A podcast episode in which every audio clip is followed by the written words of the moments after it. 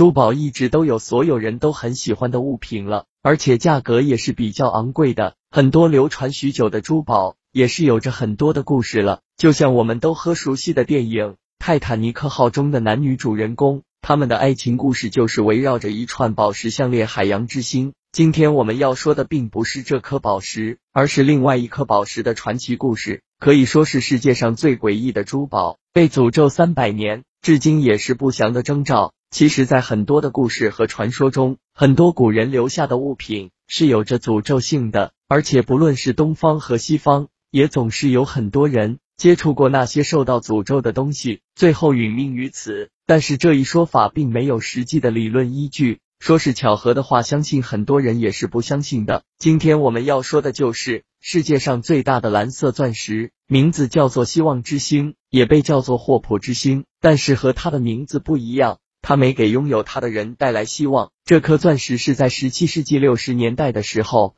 被美国的一位冒险家在探宝活动中找到的。而且原石的重量是有一百一十二克拉的，这颗钻石也被随后被献给了君王路易十四。但是这钻石的第一任主人却在一次探宝的时候被野狗群扑咬，最后死于非命。路易十四得到蓝钻后，制成了饰品佩戴。紧接着就是欧洲天花的爆发，路易十四也死于了天花。随后，路易十五的伴侣路易十六和他的皇后。都戴上过此枚蓝钻，结局我们也知道，他们最后走上了断头台。之后这枚蓝钻就失窃了。四十年后又出现在荷兰，但是一百一十二克拉的钻石被分割到只剩不到四十五克拉。之后分割钻石的工匠父子也陆续自杀了。英国珠宝首饰鉴赏家菲利珀毫不犹豫的买进珍藏，并将它取名为希望，但是它并没有为主人带来希望。最后这名珠宝收藏家。也是在家中暴毙身亡，他的外甥托马斯变成了蓝钻的继承人，